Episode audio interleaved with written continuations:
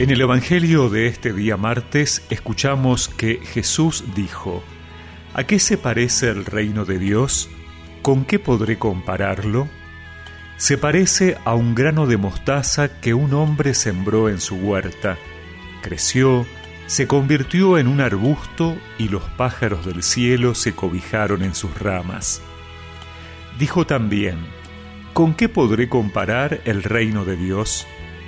Se parece a un poco de levadura que una mujer mezcló con gran cantidad de harina hasta que fermentó toda la masa.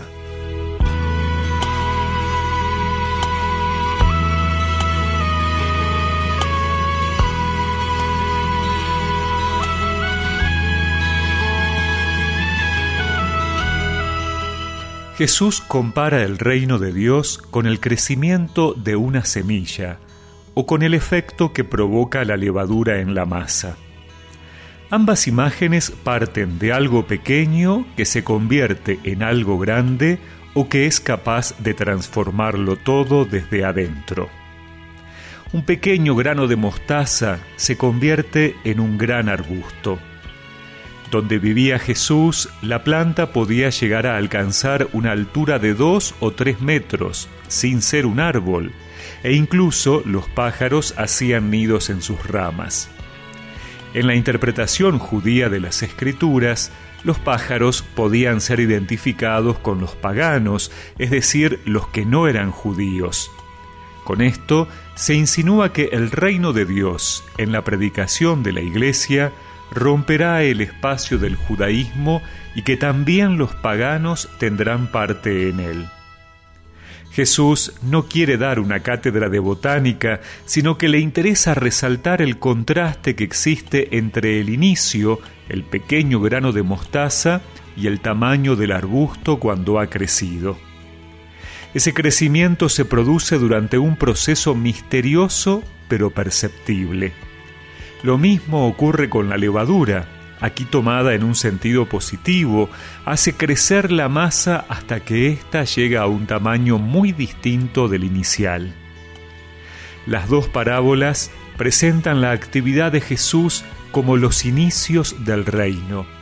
Parecen pequeños, modestos, la predicación, la cercanía, atención a la gente, signos que no se presentan grandilocuentes ni espectaculares, pero que son el germen para algo mucho más grande donde los discípulos estamos llamados a colaborar de manera que los pájaros del cielo vengan a anidar en él.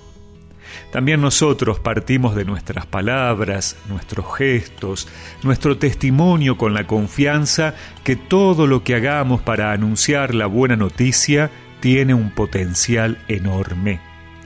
No hay que desechar la semilla porque parezca pequeña. Hay que mirar con los ojos de Dios para llegar a ver más allá de las apariencias. Sois la semilla que ha de crecer, sois estrella que ha de brillar. Sois levadura, sois grano de sal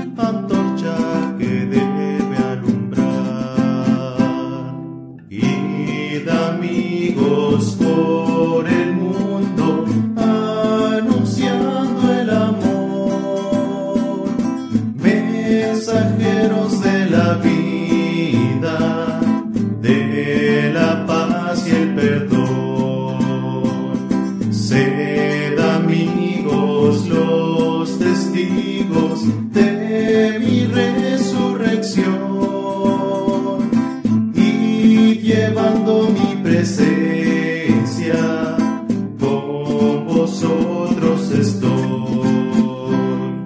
Y recemos juntos esta oración.